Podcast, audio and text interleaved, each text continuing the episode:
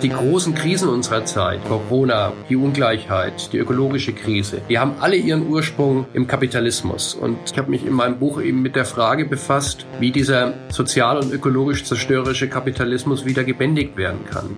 Ja, hallo und herzlich willkommen zu eurem Dissens-Podcast. Schön, dass ihr dabei seid.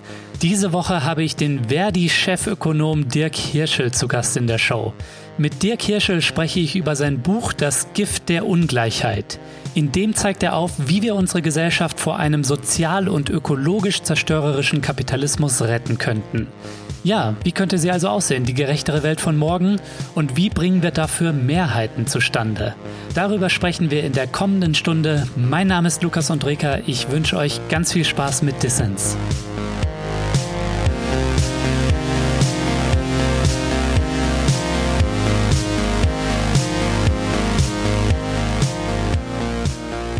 Dirk, schön, dass du beim Dissens-Podcast dabei bist. Vielen Dank für die Einladung. Ja, du hast ein spannendes Buch geschrieben, Dirk. Das Gift der Ungleichheit heißt das und das passt sehr gut in die Zeit. Jetzt schwappt gerade die zweite Corona-Welle übers Land. Ne? Dirk, wie wird sich das denn auf die soziale Spaltung in unserer Gesellschaft auswirken? Zunächst mal deutet alles darauf hin, dass sie soziale Spaltung im Land sich durch Corona verschärfen wird. Ähm, wir haben ja die Situation, dass vor dem Virus nicht alle gleich sind. Hm. Das heißt, äh, Geringverdiener, Kurzarbeiter, aber auch Solo-Selbstständige haben jetzt schon empfindliche Einkommenseinbußen hinnehmen müssen und werden das auch in den nächsten Monaten tun müssen. Bei den Hartz-IV-Empfängern haben wir das Problem, dass ähm, die Lebenshaltungskosten massiv steigen, das bis heute nicht ausgeglichen wurde. Und auf der anderen Seite der Medaille haben wir die Vermögenden, die zwar am Anfang mit äh, sinkenden Aktienkursen konfrontiert waren, aber das ist inzwischen wieder ausgeglichen. Auch die Immobilienpreise sind gut durch die Krise gekommen. Das heißt, bei den Reichen und Vermögenden haben wir eher Einkommenszugewinne, die jetzt zwar nicht krisenbedingt sind, aber die müssen keine Einbußen hinnehmen. Mhm. Und dann kommt obendrauf die ganze Frage ungleicher Bildungschancen im Homeschooling und natürlich äh, die Rückkehr zu traditionell geschlechtsspezifische Arbeitsteilung. In der Regel bleiben dann die Frauen zu Hause, übernehmen die Erziehung der Kinder ähm, und die Männer versuchen das noch zu arbeiten, was noch zu arbeiten möglich ist, ja, und ähm, sind für die Einkommenssicherung zuständig. Also diese tradierten ähm, Rollenbilder werden jetzt in der Krise wieder belebt. Ja, viele Leute fühlen sich in der Krise in ihrem Gerechtigkeitsempfinden verletzt. Was einige Menschen zum Beispiel empört, ist, dass vor allem große Konzerne durch Kurzarbeitergeld gestützt werden und dass dann auch noch Aktionäre großer Konzerne mitunter von staatlichen Rettungsgeldern profitieren. Wie zum Beispiel bei BMW, wo trotz Kurzarbeitergeld Dividenden ausgeschüttet wurden. Dirk, was sagt denn da dein Gerechtigkeitsempfinden? Ich halte das für hochproblematisch, dass große Automobilkonzerne, die in Kurzarbeit sind und äh, dadurch staatlich subventioniert werden, dass die gleichzeitig Dividenden an ihre Aktionäre ausschütten können, weil das ist ja quasi eine indirekte Finanzierung der ähm, Aktionärseinkommen. Hm. So, insofern hätte es da klarer politischer Vorgaben bedürft. Kurzarbeitergeld hätte nicht an Firmen gezahlt werden dürfen, die gleichzeitig Dividenden ausschütten. Andere Länder haben das politisch anders geregelt. Die haben einen Riegel außen vor geschoben. Da gibt es äh, für Unternehmen, die Dividenden ausschütten, keine staatliche Unterstützung.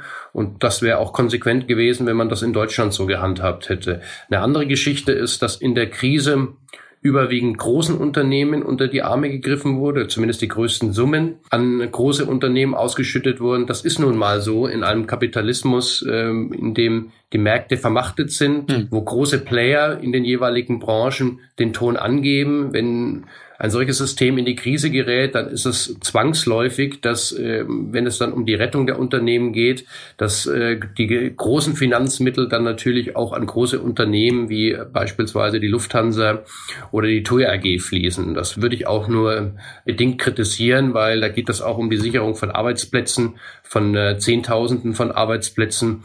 Wir müssen vielleicht kurz erwähnen, dass du bei TUI eine Weile im Aufsichtsrat warst. So, da gibt es ähm, 60.000 Arbeitsplätze und dieses Unternehmen ist jetzt nicht verschuldet in die Krise geraten, sondern aufgrund der gesundheitsbedingten Eindämmungsmaßnahmen sind einfach die kompletten Umsätze weggebrochen. Das Unternehmen war vor der Krise erfolgreich und da halte ich es auch für legitim, wenn dieses Unternehmen dann Staatshilfe bekommt, zumal ja die Staatshilfe entsprechend verzinst ist und auch wieder zurückgezahlt werden muss. Und das Gleiche gilt für die Lufthansa. Ja, die Lufthansa war vor der Krise auch sehr erfolgreich und ist dann durch den Lockdown kalt erwischt worden Und, äh, da ist es auch legitim, mhm. dass ein solches Unternehmen gestützt wird. Was ich kritisiere, ist, äh, dass diese Staatshilfe jetzt im Fall beispielsweise der Automobilkonzerne und der Finanzierung von Kurzarbeitergeld äh, nicht konditioniert wurde.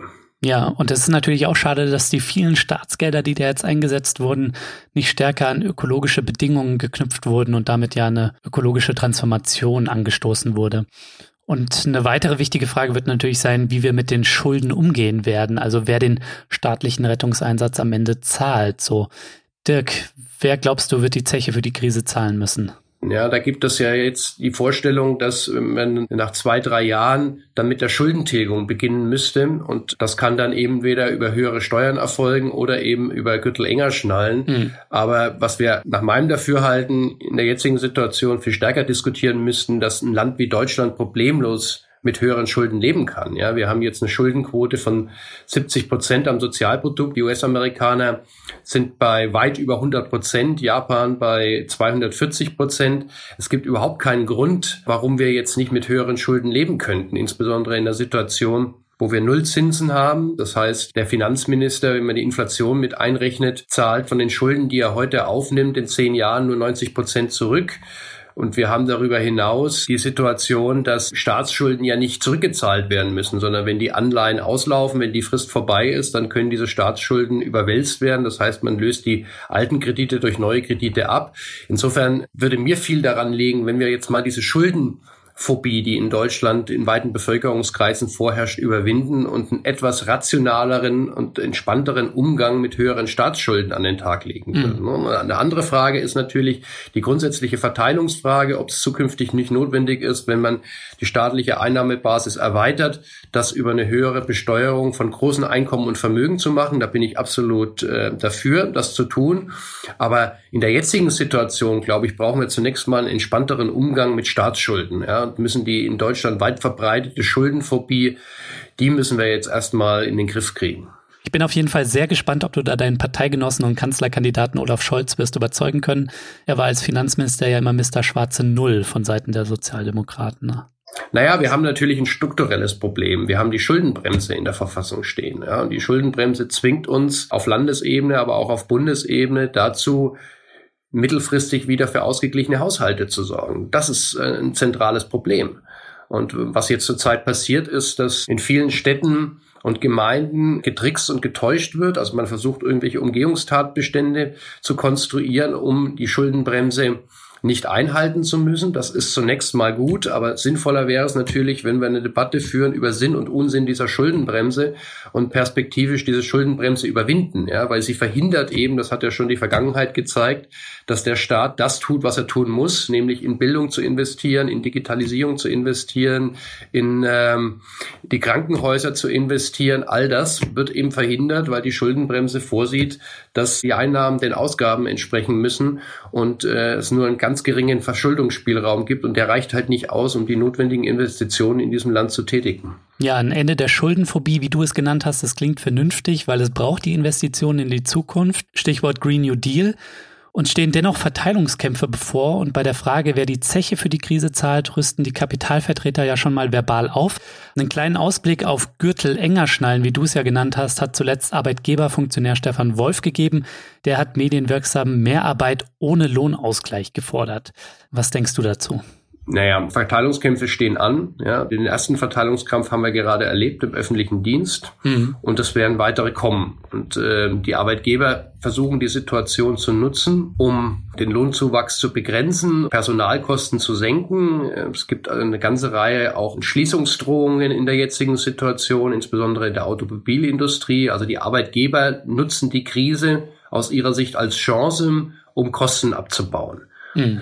Ja, und wir haben jetzt nach der Finanzmarktkrise erlebt, dass die Verteilungsauseinandersetzung zu Lasten der Beschäftigten ausging und das darf sich nicht wiederholen. Ja, deswegen muss man sich jetzt schon mal darauf vorbereiten, beziehungsweise wir sind ja schon mittendrin und dann gilt es jetzt, die Reihen zu schließen und gegenzuhalten. Ja, weil am Ende des Tages geht das natürlich auch um die Frage, wer die Zeche dieser Krise zahlt, wer den staatlichen Rettungseinsatz bezahlt. Und äh, wir haben bis heute die Situation, dass wir nicht hinreichend Steuergerechtigkeit im Land haben. Die Vermögenden, die äh, großen Konzerne zahlen zu wenig Steuern, tragen zu wenig bei zur Finanzierung der, der allgemeinen Aufgaben im Land und das muss sich ändern. Ja, und das muss man eben politisch einfordern und da muss man entsprechend Druck aufbauen. Mhm. Und in den Tarifauseinandersetzungen, wie beispielsweise im öffentlichen Dienst, geht es jetzt darum, möglichst viel rauszuholen. Das ist natürlich unter Krisenbedingungen schwierig, weil Streiks sehr schwierig zu organisieren sind, weil Betriebsversammlungen nicht mehr so einfach stattfinden können. Und wir leben ja als Gewerkschaft vom, vom unmittelbaren Austausch, mhm. vom Gespräch, ähm, von der Diskussion. Und das ist zurzeit alles sehr eingeschränkt nur möglich. Nichtsdestotrotz haben wir das jetzt im öffentlichen Dienst hinbekommen, gute Warnstreiks zu führen, die dann auch zu einem guten Ergebnis beigetragen haben. Und das ist auch wichtig, um den notwendigen Druck aufzubauen, weil geschenkt bekommen wir von den Arbeitgebern nichts. Wie gesagt, die versuchen die Situation zu nutzen, um in der Krise Arbeitskosten abzubauen. Schockdoktrin, wie das Naomi Klein genannt hat. Ja, das Kapital weiß, dass Krisen Chancen bergen und wir müssen uns dessen, glaube ich, auch bewusst sein. Wenn du mal einen Ausblick auf das kommende Jahr wirfst, wo ja auch gewählt wird, ne? Welche Lehren oder Konsequenzen sollten wir aus Corona ziehen im Hinblick auf eine ja möglicherweise sozial-ökologische Transformation, die du ja auch in deinem Buch andeutest? Also ich glaube, es gibt fünf zentrale Lehren, die man aus dieser Krise ziehen kann. Das ist erstens, dass wir in der Krise erlebt haben, dass äh, ein weitgehend auf Profit getrimmtes Gesundheitswesen sehr schnell an seine Grenzen gelangt. Ja. Mhm. Äh, wir haben zwar im internationalen Vergleich die Krise ganz gut bewältigt, äh, gesundheitspolitisch, aber nichtsdestotrotz hat der Mangel an Schutzanzügen, an Desinfektionsmitteln, der Pflegenotstand uns aufgezeigt, dass unser Gesundheitswesen eben sehr schnell an Grenzen stoßen kann. Und das hängt natürlich maßgeblich auch mit der Profitorientierung dieses Gesundheitswesens zusammen. Ein Drittel der Krankenhäuser sind in Deutschland inzwischen privatisiert. Wir haben äh, entsprechende Renditesysteme in das äh, Gesundheitswesen eingebaut äh, und mhm. das führt in der Konsequenz eben dazu, dass nicht mehr der Patient im Mittelpunkt steht, sondern dass es im Wesentlichen darum geht, durch Gesundheitsdienstleistungen Geld zu verdienen. Und insofern muss es eine zentrale Lehre aus der Krise sein, dass Gesundheit eben keine Ware ist und äh, dass unser Gesundheitswesen zukünftig gemeinwohlorientierter ausgerichtet wird. Das ist der erste Punkt. Hm. Zweite Lehre wäre aus meiner Sicht, dass die Krise gezeigt hat, es gibt Defizite in den sozialen Sicherungssystemen. Einerseits hat der Sozialstaat gut funktioniert im Vergleich zu den USA. Andererseits ist es aber so, dass bestimmte Bevölkerungsgruppen, Solo-Selbstständige beispielsweise, aus den sozialen Sicherungssystemen rausfallen und dass wir deswegen unsere sozialen Sicherungssysteme stärker universalisieren müssen. Das heißt, äh, wir müssen die Bevölkerungsgruppen, die aktuell nicht durch die sozialen Sicherungssysteme, also durch die Krankenversicherung, die Arbeitslosenversicherung, Rentenversicherung etc. abgesichert werden, dass die zukünftig von diesen Systemen erfasst werden. Das wäre nach meinem Dafürhalten eine zweite wichtige Lehre aus dieser Krise. Ja? Also eine Stärkung der sozialen Sicherung, Ausbau Sozialstaat. Mhm. Dazu gehört natürlich auch die ganze Frage des Arbeitsmarktes. Ja? Wir haben jetzt erlebt, die ersten Opfer dieser Krise auf dem Arbeitsmarkt sind natürlich diejenigen, die in prekären Beschäftigungsverhältnissen sind. Also diejenigen, die die Minijobs haben, die die Leiharbeitsplätze haben, die Werksverträge haben, das sind die ersten, die rausfliegen, wenn die Krise kommt. Und äh, Konsequenz daraus muss sein, diese prekären Beschäftigungsverhältnisse massiv zurückzudrängen. Ähm, wir können äh, die Minijobs abschaffen, wir können die sachgrundlosen Befristungen abschaffen. All das ist möglich, wenn der politische Wille dazu vorhanden ist. Und da müssen wir ran. Das ist nach meinem Dafürhalten eine zweite richtige, wichtige Lehre aus dieser Krise. Mhm. Dritter Punkt ist aus meiner Sicht, dass die Krise gezeigt hat, wie wichtig die Daseinsvorsorge ist. Also da reden wir natürlich äh, zum einen über das Gesundheitswesen, aber wir reden auch über, über die Energieversorgung, wir reden über Teile des Einzelhandels. Diese Daseinsvorsorge zeichnet sich eben dadurch aus, dass die dort Beschäftigten im Schnitt 20 Prozent weniger verdienen als äh, Beschäftigte in anderen Branchen. Und das muss sich ändern. Hm. Vierter Punkt, hast du schon angesprochen, ist die ganze Frage des ökologischen Umbaus. Also wir haben jetzt im Konjunkturprogramm erlebt, dass in kleinen Schritten versucht wurde, auch den ökologischen Umbau im Rahmen eines Konjunkturpaketes voranzubringen. Das ist gut so, reicht aber nicht aus im Anbetracht der Aufgaben, vor denen wir stehen. Also wir müssen beispielsweise, um nur mal einen Punkt rauszugreifen, wir müssen die Beförderungskapazität des öffentlichen Nahverkehrs perspektivisch verdoppeln. Ja, wenn wir eine Verkehrswende hinkriegen wollen. Und davon sind wir das tut mir leid, das so sagen zu müssen, sind wir wirklich meilenweit entfernt. Mhm. Ja, das würde Investitionen in der Größenordnung von 12 Milliarden im Jahr erfordern. Das kriegen wir zurzeit hinten und vorne nicht hin und deswegen kommt auch die ökologische Verkehrswende nicht. Weil wir so viele Autobahnen bauen. Ja, du brauchst natürlich weniger Autobahnen, wenn, wenn du einen entsprechend funktionierenden öffentlichen Nahverkehr ja, hast. Ja, ja, ja, klar. Wollte das nur unterstreichen. Das muss ja die Zielsetzung sein, den Verkehr auf die Schiene zu bringen, ja, von der Straße auf die Schiene, von der Luft auf die Schiene. So, aber da muss eben mehr getan werden mhm. von Seiten der öffentlichen Hand, als das bisher geschieht. Und der letzte Punkt, über den haben wir schon diskutiert, ist natürlich die Verteilungsfrage, ja, auch das ist eine Lehre aus der Corona-Krise, dass wir die Verteilungsfrage intensiver angehen müssen, ja, und, und zwar auf zwei Ebenen. Auf der Ebene der Primärverteilung, also da geht es sozusagen um Tarifverhandlungen, da geht es äh, darum, äh, wie die Markteinkommen verteilt werden.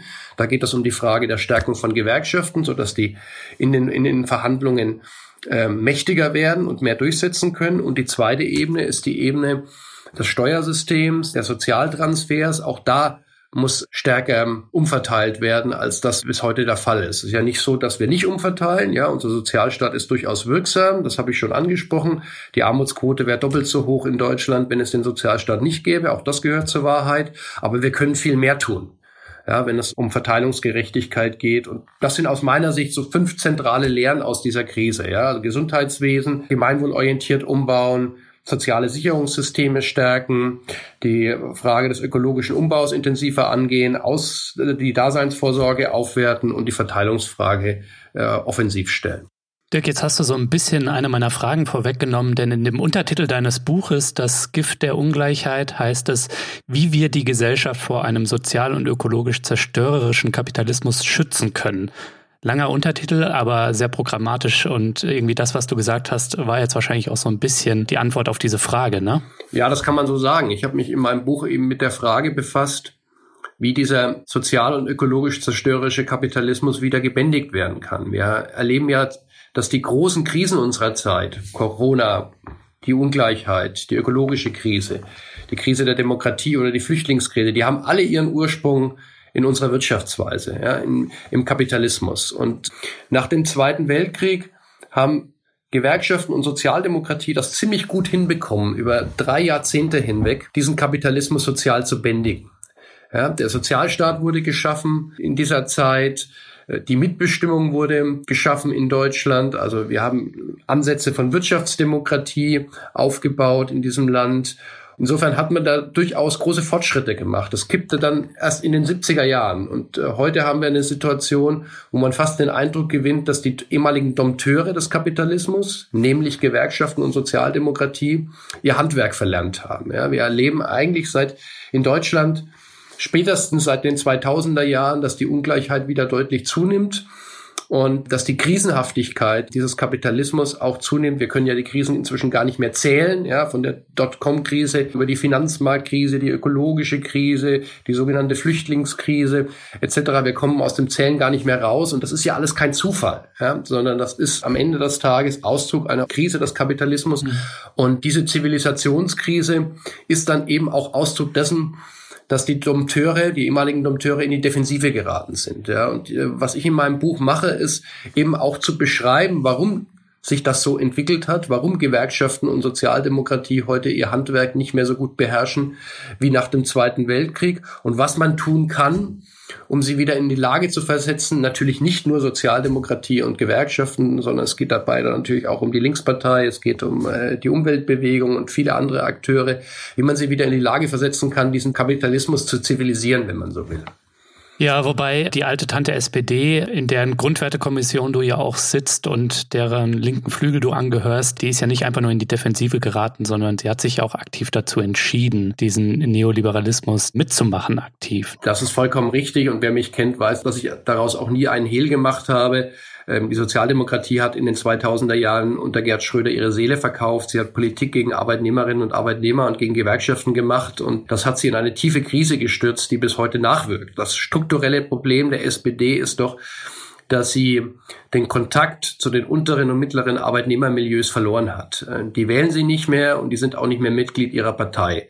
Und dann ist es natürlich schwierig, wenn du als Partei der Arbeit versuchst, glaubwürdig Politik zu machen aber die Milieus, für die du Politik magst, äh, nicht mehr in der Partei sind und dich auch nicht mehr wählen. Und das ist das große strukturelle Problem, was die SPD hat. Und du hast vollkommen recht. Das ist selbst verschuldet. Das ist natürlich selbst verschuldet. Und diesen Kurs zu ändern, er ist ja seit 2013 zumindest inhaltlich geändert worden, das bedarf einer langen Wegstrecke. So, also diese Glaubwürdigkeit wiederherzustellen, diesen Kontakt zu den unteren und mittleren Arbeitnehmermilieus wieder aufzubauen, zu festigen, das ist äh, eine Aufgabe von, von 10, 15 Jahren, ja, das äh, nicht von wenigen Monaten. Und das ist der Grund im Wesentlichen, warum die SPD heute irgendwie bei 15 Prozent ist und nicht da, wo sie hingehört, nämlich über 30 Prozent.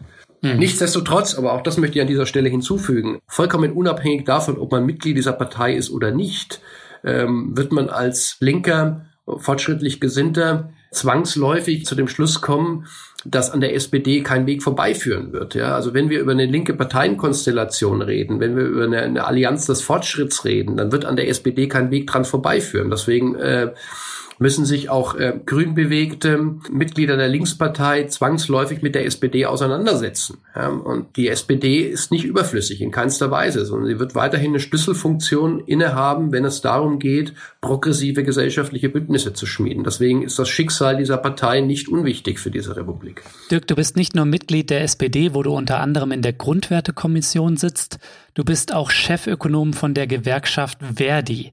Die Gewerkschaften, die müssen sich auch neu erfinden neben der Sozialdemokratie. Über Jahrzehnte sind Mitglieder verloren gegangen, ihre Macht ist heute begrenzt.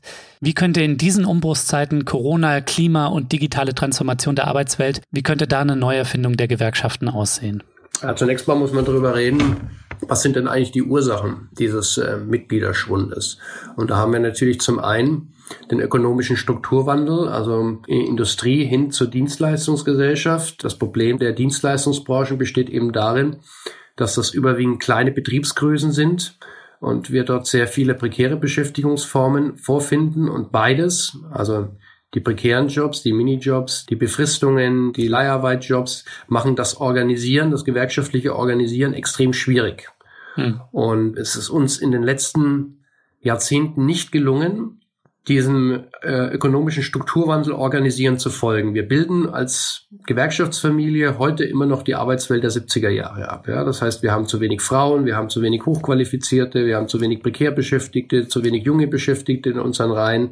Und das ist sozusagen der Teil, den wir selbst verschuldet haben. Andere Gewerkschaften in anderen europäischen Nachbarländern haben das auch hinbekommen. Ja? So, und wir haben es eben nicht hinbekommen. Und das ist sozusagen der Teil an den Mitgliederverlusten, den wir selbst äh, zu verschulden haben, wo wir einfach besser werden müssen. Mhm. Wir sind jetzt seit über 20 Jahren dabei, diese weißen Flecken systematischer zu erschließen. Wir haben uns von den angelsächsischen Gewerkschaften das Organizing-Konzept abgeguckt wir gehen äh, eben in die Betriebe, die noch nicht erschlossen sind, rein, machen da Organizing-Projekte und versuchen, die gewerkschaftlich zu erschließen. Das funktioniert auch, ja, wie man bei Amazon sehen kann, wo wir inzwischen ein Drittel der Belegschaft organisiert haben. Da sind wir besser geworden. Wir haben darüber hinaus unsere ganze Tarif- und Lohnpolitik stärker demokratisiert. Wenn es darum geht, Forderungen aufzustellen, werden größere Teile unserer Mitgliedschaft inzwischen im Vorfeld mit einbezogen. Nur so ist ja auch erklärbar, dass IG Metall, BCE, aber auch wir äh, als Verdi jetzt die ganze Frage von individueller Arbeitszeitverkürzung stärker in den Blick genommen haben, weil das eben der Wunsch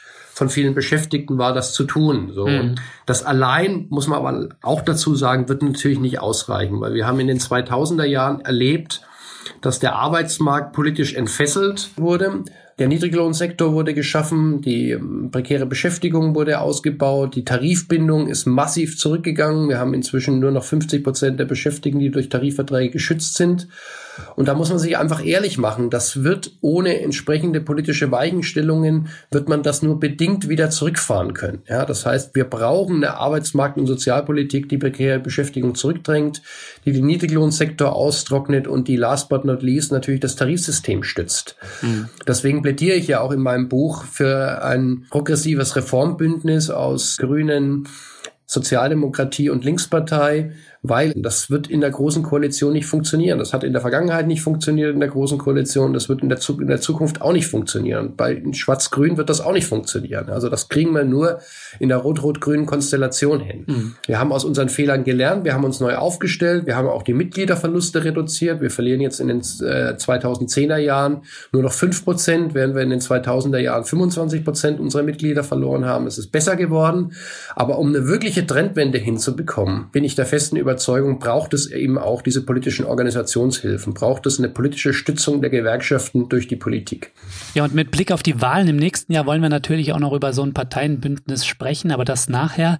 Jetzt erst noch mal zu den Gewerkschaften. Ich finde ja schon, dass die ein bisschen aus den Abwehrkämpfen rauskommen könnten und so ein bisschen utopischer denken und handeln könnten. So, du hast ja den Wunsch nach Arbeitszeitverkürzung angesprochen. Forder doch mal die 20-Stunden-Woche. Produktiv genug sind wir ja. Und für das Klima wäre das sicher auch gut. Naja, mit der kollektiven Arbeitszeitverkürzung ist es natürlich auch nicht so einfach ja, in diesen Zeiten, weil äh, unterschiedliche Beschäftigtengruppen unterschiedliche Bedürfnisse haben, was die Arbeitszeit anbelangt. Ja. Wir haben äh, die Situation, dass äh, die Besserverdiener eher die Arbeitszeit reduzieren wollen und dass Geringverdiener in diesem Land ähm, eher die Arbeitszeit erhöhen wollen, ja, weil sie in, in Zwangsteilzeit sind oder nur Minijobs haben. Ja, insofern ist das mit mit der Frage der kollektiven Arbeitszeitverkürzung nicht mehr so einfach wie in den 80er Jahren. Ja, mir geht's natürlich nicht nur um die Gutverdiener der Wissensökonomie, die dürfen natürlich auch gerne weniger arbeiten. Arbeitszeitverkürzung müsste natürlich auch mit Umverteilung von Einkommen und Arbeitszeit im Allgemeinen einhergehen. Richtig, da muss die Einkommensfrage ähm, stärker berücksichtigt werden und aber es, es gibt ja entsprechende Debatten über kurze Vollzeit. Ähm, das sind auch sehr, sehr fortschrittliche Debatten, die ich ähm, für richtig halte und für wichtig halte. Aber nichtsdestotrotz, wenn wir über utopischen Überschuss reden, geht es natürlich noch um mehr. Ne? Also äh, wenn wir über utopischen Überschuss reden, geht es aus meiner Sicht im, im Wesentlichen um die Frage, wie können wir unsere Wirtschaft stärker demokratisieren? Ja, also wie, wie können wir mhm. stärker über Entscheidungen, die unser tägliches Leben und Arbeiten betreffen, wie können wir diese Entscheidungen stärker demokratisieren? Ja, und da gibt es in der Gewerkschaftsfamilie eine alte Debatte über Wirtschaftsdemokratie, die setzte in den 20er Jahren ein, wurde dann nach dem Zweiten Weltkrieg fortgesetzt, äh, wurde damals auch in der Sozialdemokratie geführt und äh, die ist jetzt in den, in den 2000er Jahren wiederbelebt worden. Und das ist eine Debatte, die ich für, für sehr produktiv halte. Ja? Also da geht es zunächst mal um die klassischen Themen, wie kann man ähm, betriebliche Mitbestimmung, Unternehmensmitbestimmung stärken. Das interessiert jetzt viele Leute, die im Dienstleistungsbereich arbeiten, zunächst mal weniger, weil da gibt es keine Betriebsräte und da gibt es auch keine Unternehmensbestimmung. Die müssten wir aber dort schaffen. So, das ist äh, mhm. eine wichtige Aufgabe, also Ausbau, wenn man so will, der betrieblichen Demokratie. Und dann geht es um die ganze Frage, wir haben ja über ökologischen Umbau geredet. Wie kann man Strukturpolitik, Regionalpolitik, Industriepolitik, Dienstleistungspolitik stärker demokratisch gestalten? Ja, über Wirtschaft und Sozialräte, in denen dann auch Umweltverbände sitzen, Gewerkschaften sitzen und sozusagen stärker Einfluss nehmen auf die politische Gestaltung des äh, ökologischen Wandels. Und last but not least geht es natürlich dann auch um die ganze, ganze gesamtwirtschaftliche Ebene. Also wie kann man Finanzpolitik, Geldpolitik etc., wie kann man das demokratischer gestalten? Und das ist utopischer Überschuss. Ja, das mhm. läuft jetzt nicht unter dem Stichwort Sozialismus, weil ich der Überzeugung bin, dass dieser Begriff in den 90er Jahren diskreditiert wurde und äh, nur noch schwer vermittelbar ist, äh, großen Teilen der Bevölkerung. Aber diese wirtschaftsdemokratische Debatte, das geht über Realpolitik hinaus, ja, weil wir uns einfach klar machen müssen, dass Reformpolitik natürlich ihre Grenzen hat. Ja, wenn sie auf die ökonomisch Mächtigen trifft, mhm. die bestimmte Verhaltensweisen und Produktionsweisen nicht verändern wollen, dann geht es eben um die Frage, wie kann man demokratisch so Einfluss nehmen, dass die Interessen der Mehrheit der Bevölkerung dann auch zur Geltung kommen. Ja, ein Problem dabei ist, der Begriff ist nicht sonderlich sexy, der ist ziemlich technokratisch. Ja, damit kann man jetzt auch keine Massen mobilisieren. Aber ich glaube schon, dass diese Demokratiefrage eine zentrale Rolle spielen muss, wenn es um die ganze Frage geht, wie kriegen wir das überhaupt hin, diesen sozial-ökologischen Umbau in der Zukunft. Ja, vielleicht nennen wir das dann Korposyndikalismus oder Anarchosyndikalismus, so die Wirtschaftsdemokratie. Das Thema war historisch ja auch sehr stark bei den Anarchisten verortet. Wobei mit dem Begriff Anarchie mobilisiert man jetzt heute auch nicht unbedingt Massen. Ne? Aber ja, es muss darüber hinausgehen als das, was wir heute unter betrieblicher Mitbestimmung hier und da kennen. Ne? Wir haben zwar Ansätze von Wirtschaftsdemokratie mhm. in den industriellen Bereichen, die Unternehmensmitbestimmung, nicht nur in industriellen Bereichen, auch in vielen ehemaligen Staatsbetrieben. Und das ist auch gut so. Und da können wir auch Unternehmensstrategien äh, mitgestalten. Aber der Anspruch muss darüber hinausgehen. Ja? Und mhm. diese Debatte über Wirtschaftsdemokratie nimmt das auf und versucht Wege aufzuzeigen, wie große Teile der Wirtschaft stärker demokratisiert werden kann und damit auch die ganze gesellschaftliche Entwicklung stärker von breiten Bevölkerungsschichten beeinflusst werden kann.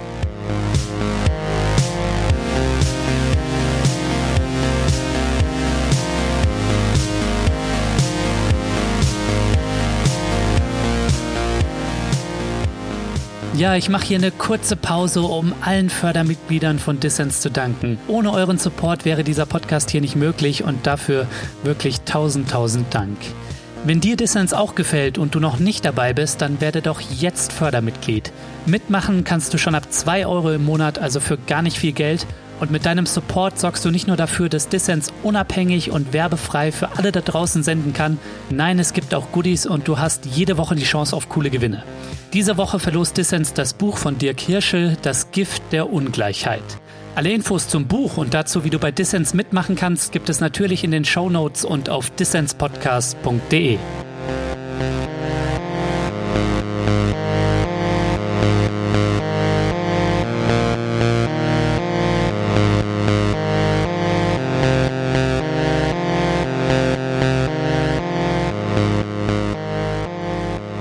hörst den Dissens Podcast. Zu Gast ist der Chefökonom der Dienstleistungsgewerkschaft Verdi, Dirk Hirschel. Bevor du Volkswirt geworden bist, warst du Tischler. Was hast du dir eigentlich von deiner Ausbildung als Schreiner bis heute bewahrt? Ja, das ist weniger abhängig vom Schreiner-Dasein, sondern mehr abhängig von der Ausbildung oder von der sozusagen der Erfahrung von Berufstätigkeit. Also damals habe ich einfach die Erfahrung gemacht, dass mhm. wenn es nicht gelingt, zusammenzustehen im Betrieb, ähm, dass man dann auch nichts erreichen kann. Die Holzverarbeitung war ja damals und ist auch heute ja noch geprägt durch Kleinbetriebe. Ja? Das heißt, wir hatten damals beispielsweise Betriebe mit fünf, sechs Beschäftigten, in der Regel kein Betriebsrat. Und äh, ich habe damals immer wieder versucht, die Kolleginnen und Kollegen zu motivieren, Betriebsrat zu gründen, was damals auf Widerstand gestoßen ist.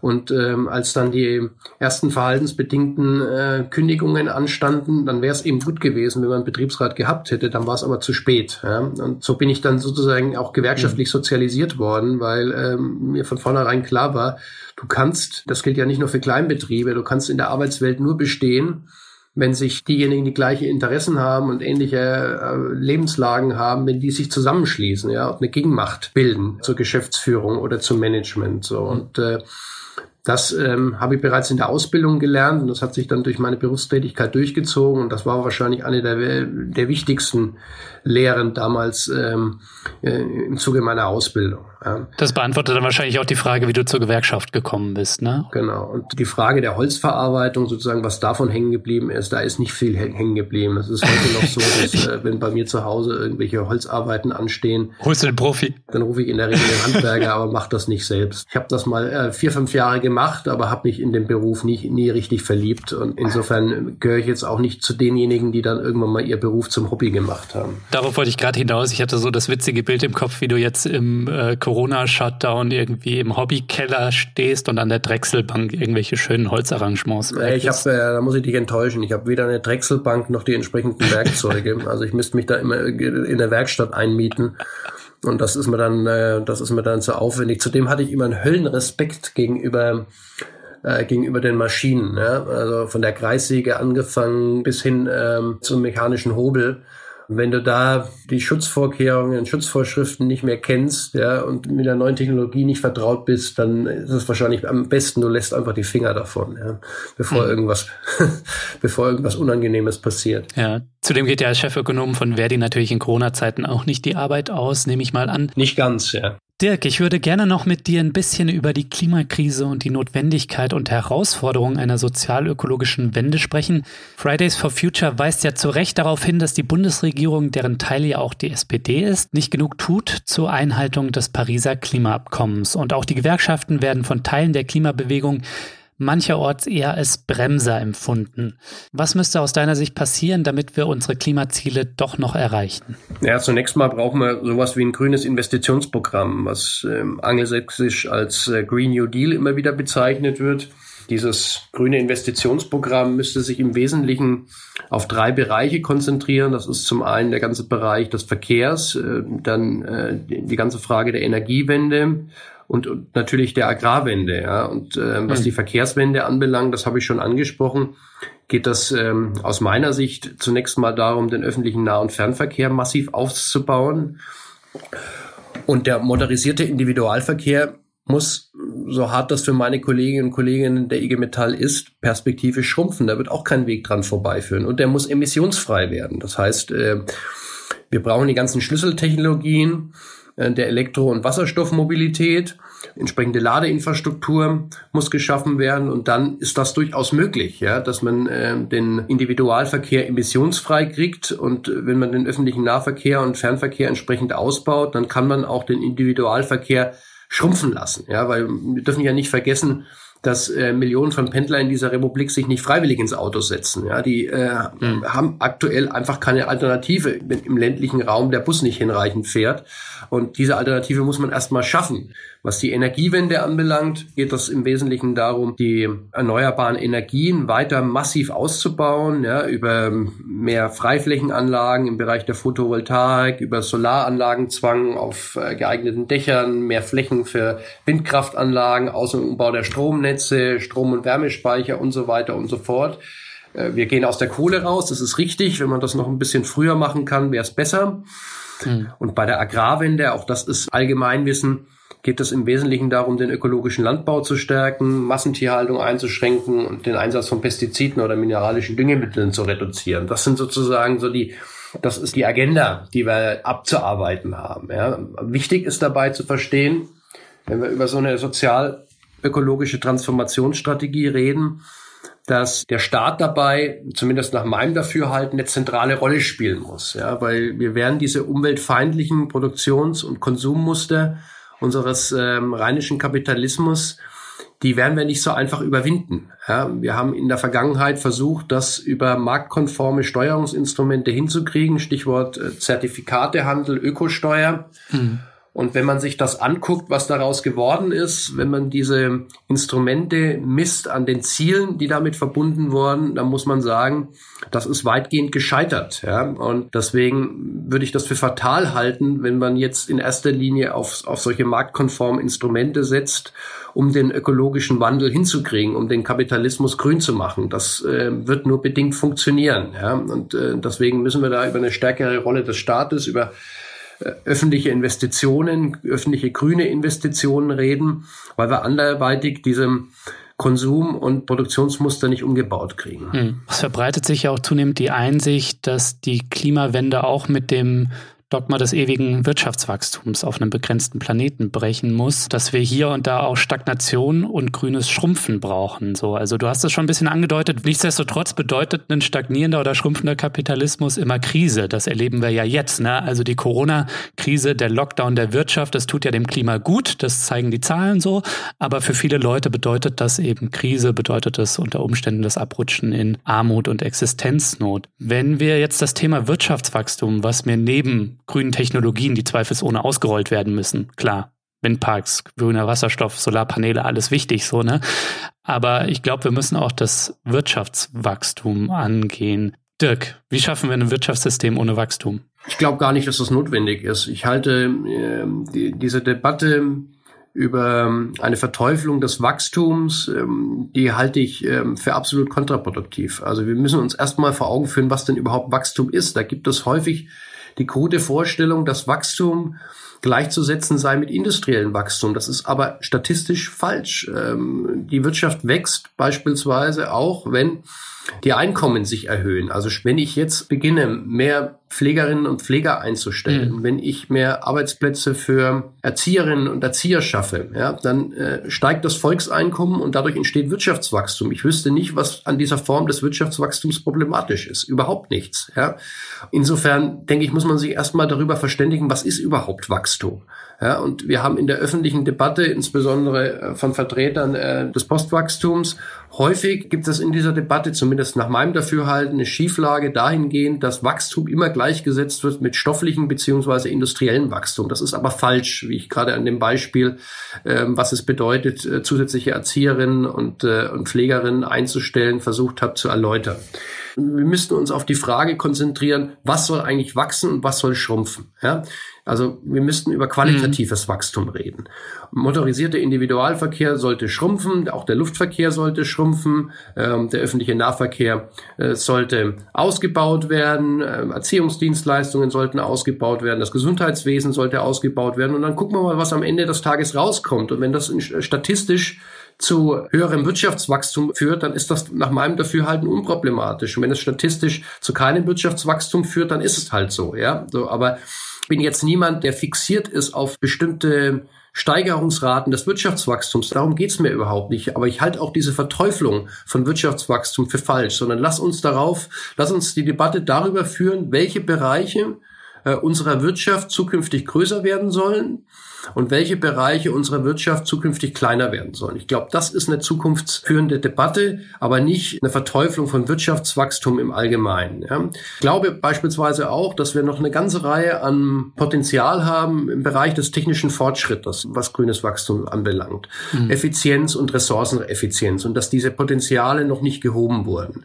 Tatsache ist aber auch, das gehört natürlich auch zur Geschichte hinzu, dass wir es in den letzten 30 Jahren nicht geschafft haben, den äh, sogenannten Rebound-Effekt ähm, auszuschalten. Wollte also, gerade sagen, ne? jeder, jeder Effizienzgewinn wurde bisher immer dadurch irgendwie wettgemacht, dass mehr konsumiert wurde. Ne? Genau, jeder Effizienzgewinn wurde in der Vergangenheit äh, dadurch äh, zunichte gemacht, dass mehr konsumiert wurde. Ja, das gilt für die Verbrennungsmotoren genauso wie für die Flachbildschirme. Mhm. Am Ende des Tages wurde dann das Produkt billiger und die Leute haben mehr von von dem gleichen Produkt gekauft und äh, damit sind die ganzen äh, Einsparungen bei Ressourcen und Energie wieder zunichte gemacht worden. Ja, das muss man erstmal zur Kenntnis nehmen, bevor man allzu technologieoptimistisch daran geht. Ja, aber nichtsdestotrotz gibt es natürlich diese Potenziale und dann kommt man wieder auf die kapitalistischen Konsum- und Produktionsmuster zu sprechen. Ja, also es reicht nicht allein, grüne Technologie zu fördern, sondern man muss sich natürlich dann auch über die, über die Produktions- und Konsummuster, vor allem über die Konsummuster Gedanken machen, wie man die umbauen kann. Mhm. Und das ist eine Frage von politischer Steuerung. Das läuft eben nicht im Selbstlauf. Und was wir in der Vergangenheit auch falsch gemacht haben, ich glaube, dass insbesondere die Umweltbewegung die Macht und den Einfluss, wenn man so will, des fossilen Imperiums, also der, der, großen Energiekonzerne, aber auch der großen Automobilkonzerne, deren Beharrungsvermögen und äh, deren politische Macht ist schlicht unterschätzt worden. Ja? Und dadurch konnten sozusagen diese Instrumente ökologischer Politik immer wieder aus deren Sicht entschärft werden. Ja? Und das muss man stärker in den Blick nehmen. Ja? Man muss die Macht des fossilen Imperiums stärker in den Blick nehmen. Wir müssen ein realistisches Bild ähm, für den technischen Fortschritt entwickeln. Und wir müssen uns vor Augen führen, dass der Staat im Rahmen dieses ökologischen Umbaus eine ganz zentrale Rolle spielt. Ja? Also der Primat der Politik ist bei diesem ökologischen Umbau, ist bei der Frage des ökologischen Umbaus ganz zentral nach meinem Dafürhalten. Ja, meine Frage zum Wirtschaftswachstum war natürlich auch ein bisschen provokant formuliert an dich als Keynesianer. ich glaube, es gibt da viele Gemeinsamkeiten zwischen einer Position, wie du sie vertrittst, und jetzt zum Beispiel der Postwachstum oder der Degrowth-Bewegung. Da wird gesagt, der Bereich der Care-Arbeiten, wie es neudeutsch heißt, ne, und das hast du ja mit der Pflege zum Beispiel angesprochen, der darf ruhig wachsen. Und du hast ja auch erwähnt, dass wir auf gewisse Konsummuster, nehmen wir zum Beispiel eben, weil es ein gutes Beispiel ist, den motorisierten Individualverkehr, dass wir darauf in Zukunft stärker verzichten müssen müssen. Also da scheinen mir doch viele Gemeinsamkeiten zu sein und man sieht es gar nicht so richtig, oder wie ist dein Eindruck? Ich glaube, wir müssen stärker voneinander lernen. Also die Gewerkschaften mhm. ähm, sind ähm, gerade dabei, die Notwendigkeit des ökologischen Umbaus zu verinnerlichen. Ja, ähm, bei allen Schwierigkeiten. Ja, wir müssen natürlich auch sehen, wir organisieren die Beschäftigten der Automobilindustrie, wir organisieren die Beschäftigten der Chemieindustrie, der, der, der Grundindustrien, der Stahlindustrie. So und äh, Umbau heißt natürlich auch, wenn dort zukünftig weniger Arbeitsplätze vorhanden sein werden, dass wir Alternativen brauchen. Und die Alternative kann nicht sein, den, den Stahlarbeiter zur Pflegerin umzuschulen. Das wird nicht funktionieren. So, weil bis heute eben die Gehaltsunterschiede zum Manifest sind. Ja, wenn, wenn du eine Gehaltsunterschiede von 50, 60 Prozent hast, dann kannst du nicht erwarten, äh, dass ähm, die, die Beschäftigten der, der alten Industrien jetzt in die neu wachsenden Bereiche übergehen. Ja, dann müssen wir erstmal daran arbeiten, diese sozialen Berufe entsprechend aufzuwerten, so dass sie irgendwann möglich mal eine Alternative sein können. So, und äh, darauf haben wir bis heute noch keine Antwort gefunden. Ja. Wir haben keine Antworten auf den drohenden massiven Arbeitsplatzabbau in den Industrien. Und da muss sich die Umweltbewegung stärker damit auseinandersetzen. Das tut sie auch, das ist gut so. Ja. Ähm, sie entwickelt ein Verständnis ähm, für die Probleme, mit denen Gewerkschaften zurzeit konfrontiert sind. Wir akzeptieren aber auch, dass es eine Notwendigkeit gibt, vom Verbrennungsmotor wegzukommen und äh, dass es eine Notwendigkeit gibt, den Luftverkehr stärker auf die Schiene zu verlagern. Mhm. Insofern gibt es natürlich eine Grundlage für einen gemeinsamen Dialog und es gibt auch in, nach meinem Dafürhalten einen großen gemeinsamen Nenner. Man muss das gemeinsam entwickeln. Wenn wir diese Zielkonflikte, diese vermeintlichen Zielkonflikte nicht ausgeräumt bekommen, dann wird weder die Umweltbewegung vorankommen, noch werden die Gewerkschaften vorankommen. Aber das ist, glaube ich, inzwischen verstanden worden und es gibt inzwischen auch gute Beispiele für eine enge Zusammenarbeit. Die IG Metall arbeitet seit geraumer Zeit mit dem BUND zusammen, was äh, den, äh, den Umbau der Automobilindustrie anbelangt und wir arbeiten sehr eng mit den Fridays zusammen, beispielsweise in der laufenden Tarifrunde des, des ÖPNV. Ja, das, das gab es vorher nicht. Das hat, das hat eine neue Qualität. So, das heißt, es gibt den Dialog, es gibt den Austausch, es gibt konkrete Projekte Projekte. Mhm. Und wenn das sich so weiterentwickelt, dann bin ich eigentlich frohen Mutes, ja, was die Zusammenarbeit von Gewerkschaften und Umweltbewegung anbelangt. Das heißt, so Äußerungen wie von der IGBCE, ne, also irgendwie wir dürfen die Automobilbranche nicht zu schnell umbauen, so das ähm, ist eher so ein kleiner Bremsklotz noch. Du siehst da also schon mehr Fortschritt. Weil viele in der Umweltbewegung empfinden die Gewerkschaften zum Teil eher als Verhinderer. Man ist sich, glaube ich, schon einig, was die Notwendigkeit des Umbaus anbelangt. Aber was die Geschwindigkeit anbelangt, da gibt es unterschiedliche Sichtweisen. Ja, und das ist zweifelsohne noch ein Zielkonflikt, mhm. der zwischen Umweltbewegung und Industriegewerkschaften ausgetragen werden muss, ja, wo man eine, eine, eine gemeinsame Verständigung finden muss. Und das findet aktuell statt. Ich habe äh, auf die äh, auf den Dialog zwischen BUND und IG Metall hingewiesen und das ist auch gut so da hat auch keiner die Wahrheit für sich gepachtet. Mit in Anführungszeichen radikalen Lösungen, also den Verbrennungsmotor beispielsweise von heute auf morgen äh, äh, nicht mehr zu produzieren, das ist natürlich auch keine Lösung, ja, weil wir am Ende des Tages gucken müssen, was mit den Arbeitsplätzen der Kolleginnen und Kollegen in der Automobilindustrie passiert. Und da brauchen wir natürlich ein bisschen Zeit, um da eine Transformationsperspektive zu entwickeln, ja, um die entsprechend weiter zu qualifizieren, um sie auf andere Arbeitsplätze hin zu qualifizieren. Das geht ja alles nicht von heute auf morgen. So.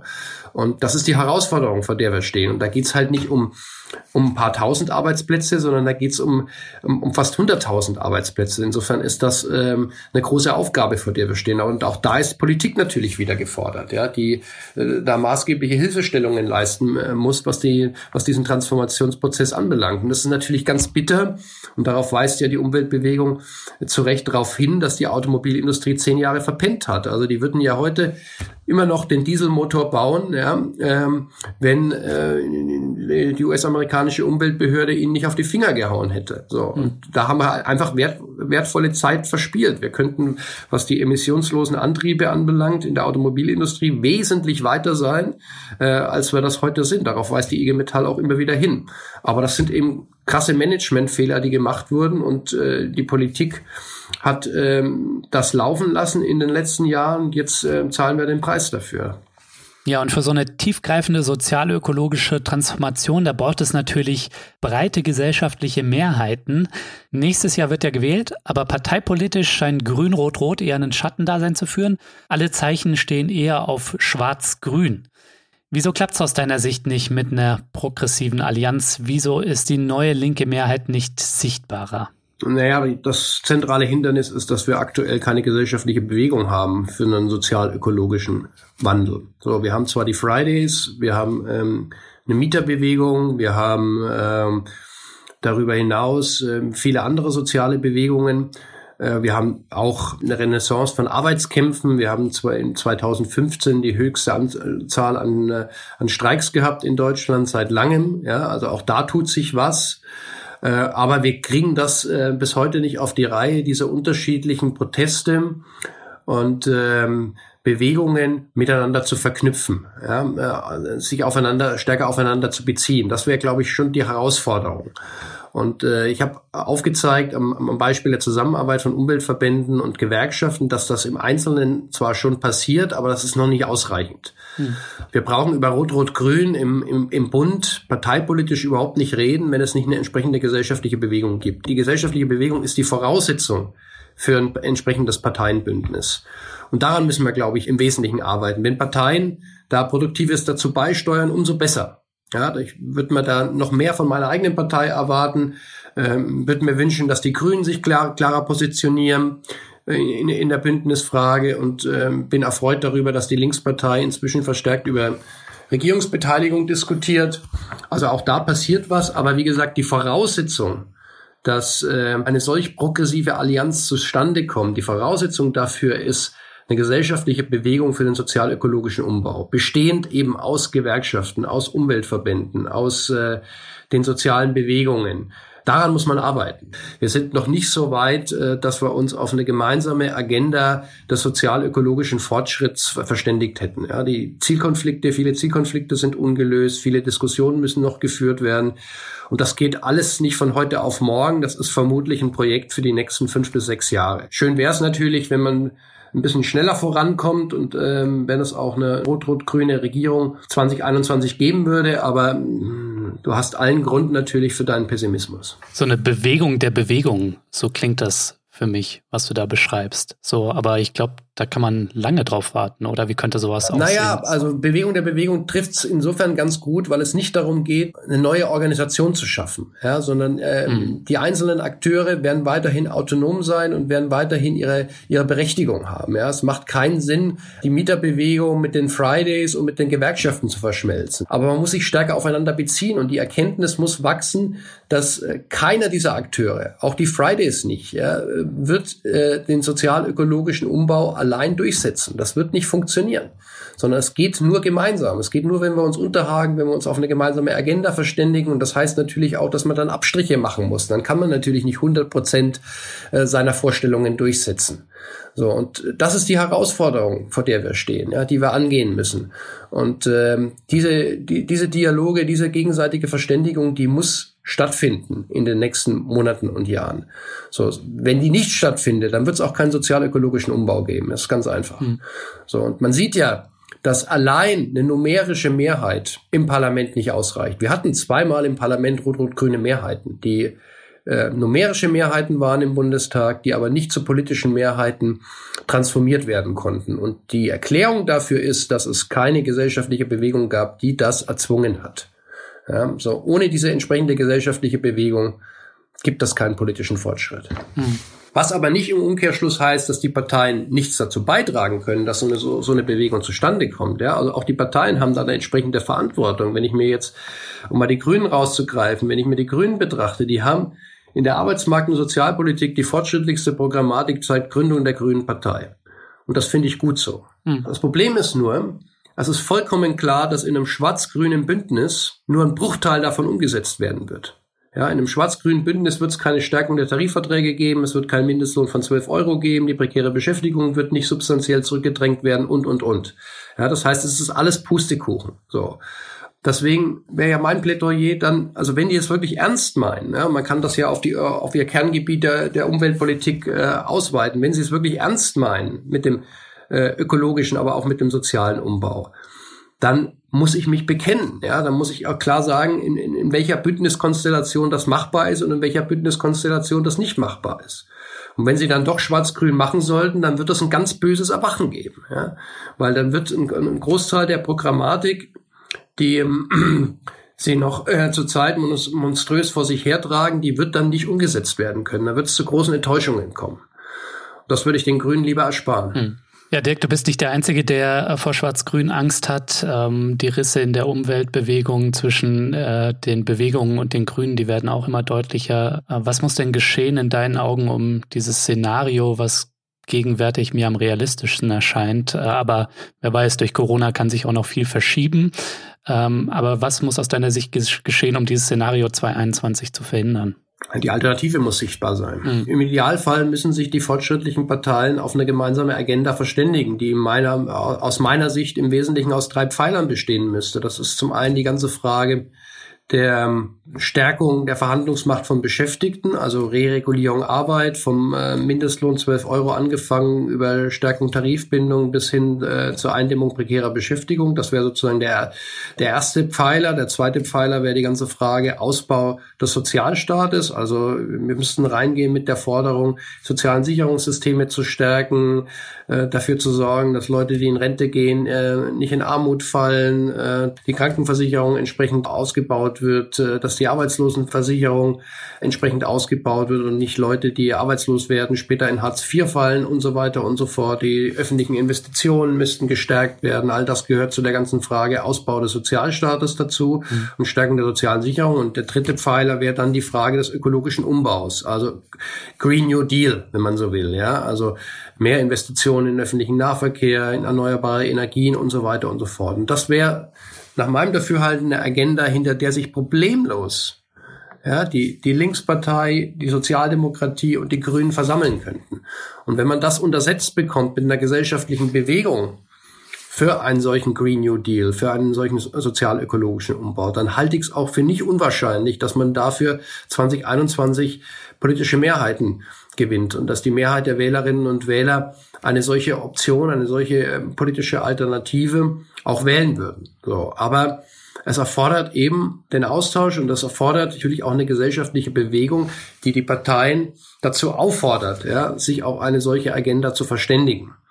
Aber prinzipiell ist das möglich. Ja, und äh, wenn dann ein Lagerwahlkampf zustande kommen sollte, und äh, ein solches rot-rot-grünes Bündnis mit einem solchen inhaltlichen Angebot in einen solchen Lagerwahlkampf gehen würde, hm dann möchte ich die Konservativen mal sehen, ja, wie sie sich da verhalten. Also dann wird es wird es äh, extrem schwierig werden.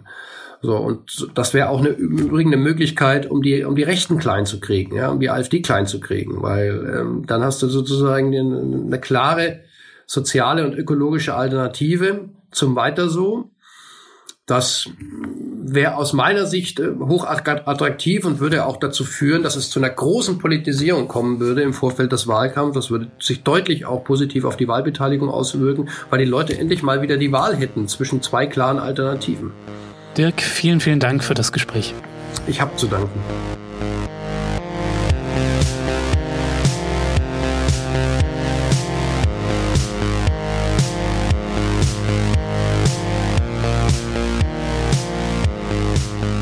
Ja, das war der Dissens Podcast für diese Woche. Schön, dass ihr dabei wart. Zu Gast war Dirk Hirschel, der Chefökonom der Dienstleistungsgewerkschaft Verdi.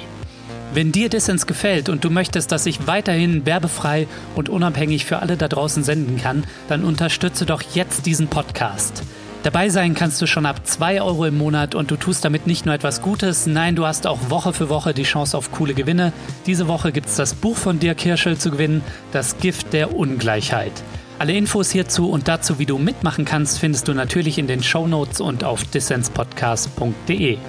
So, das war's dann auch von mir. Vergesst nicht, Dissens zu abonnieren und allen euren Freunden und eurer Familie von diesem Podcast hier zu erzählen. Bleibt nur noch zu sagen, danke fürs Zuhören und bis nächste Woche.